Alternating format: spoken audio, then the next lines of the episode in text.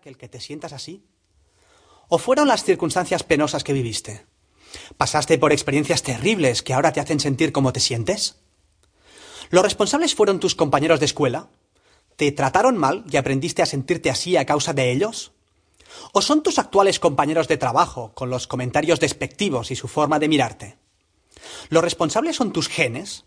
¿Naciste demasiado flaco o gordo, alto o bajo, con la nariz demasiado larga o corta? ¿Acaso ellos son los responsables de que te sientas así? ¿O es la sociedad en la que vives? La falta de oportunidades, los políticos, el que fueras el hijo mayor o el hijo pequeño.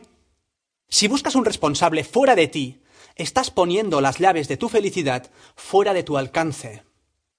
No todas las circunstancias son iguales, y algunas se viven con mayor facilidad que otras. Tener acceso a determinados recursos, como los estudios o el cariño incondicional de unos padres, puede jugar a tu favor. Tener que luchar para comer y recibir una paliza antes de ir a la cama puede jugar en tu contra. Pero lo que estoy diciendo es que evalúes quién es el responsable último de que sientas como sientes. Si estás ansioso, o frustrado, o irritado, o cabreado, si estás triste, o angustiado, o tienes miedo, si sientes sed de venganza, o rabia, o apatía, ¿quién es el responsable último de que sientas eso? Pongamos por ejemplo a Rosa, que se siente triste. Si ella pudiese cambiar rápidamente su forma de sentirse, y no lo hiciera, ¿quién sería responsable de sus emociones? Ella puede cambiar, pero no lo hace. ¿Quién es el responsable de su sentir? Podrías decir, ¿y qué pasaría si Rosa quiere dejar de sentirse triste y no sabe cómo hacerlo? Lo que pasaría en ese caso es que el problema sería de otro orden.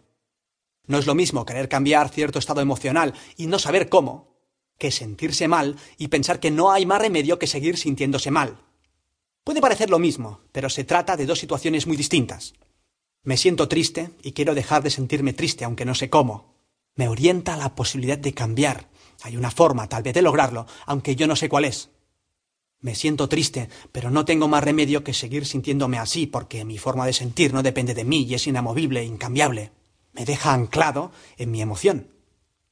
Mientras pienses que no puedes cambiar tus emociones porque lo que sentimos es lo que sentimos y está determinado, por tus padres, por tus circunstancias, por X, entonces estarás atrapado en una trampa que te has puesto a ti mismo, de la que te será difícil salir.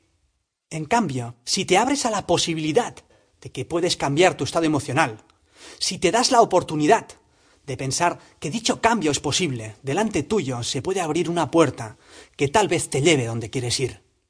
No es necesario que sepas en este momento cómo específicamente vas a hacerlo. Solamente con abrirte a la posibilidad de que dicho cambio pueda suceder, estarás jugando en un tablero distinto, uno en el que puedes ganar. Si te aferras al determinismo, sea del tipo que sea, estarás cerrando todas las puertas a las posibilidades que hay a tu alrededor. Lo que encontrarás a partir de aquí son algunas estrategias de eficacia emocional. Me propongo mostrarte cómo algunas personas altamente efectivas gestionan sus respuestas emocionales, cómo piensan y qué se dicen a sí mismas. Si tú consideras que no puedes cambiar cómo te sientes, si piensas que eres un producto terminado y que tienes la forma que vas a tener el día en que dejes la Tierra, entonces es posible que no integres esta relación de ideas y principios en tu forma de ser, que no aprendas a gestionar tus respuestas emocionales de forma distinta y que te quedes anclado en tu actual nivel de éxito. Y esto no es malo en esencia. Seguramente tu forma de sentir es lo suficientemente buena como para permitirte sobrevivir. Ya es mucho.